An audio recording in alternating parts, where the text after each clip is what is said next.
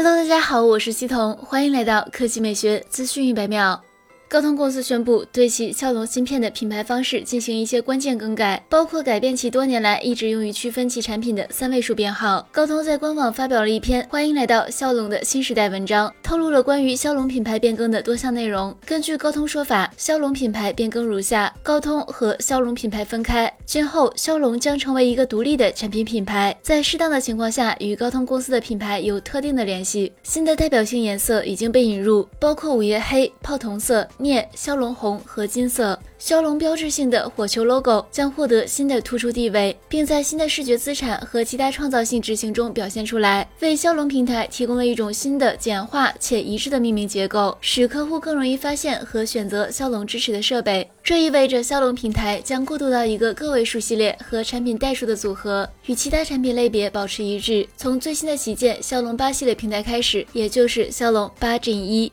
来看第二条新闻，OPPO 宣布，OPPO Reno7 将全球首发索尼联合定制镜头 IMX709，搭载 OPPO 自研 RGBW 图像处理单元，可大幅提升暗光拍摄表现力。RGBW 图像处理单元是首次在 OPPO Reno7 上商用，也是手机厂商首次将自研硬件及图像处理单元集成至传感器。官方表示，全新一代的 IMX709 感光能力提升百分之六十，噪点降低百分之三十五。另外，为了研发 IMX709，OPPO 历时三年研发周期。投入了三百位影像工程师一级成本，累计了八十七项技术专利。ID 设计上，OPPO Reno 7系列采用全新设计语言，后盖为航天级星宇光刻工艺，整机外观采用直角立边设计，后摄像机为矩阵布局，双台阶设计，有三摄、四摄不同配置。好了，以上就是本期科技美学资讯每秒的全部内容，我们明天再见。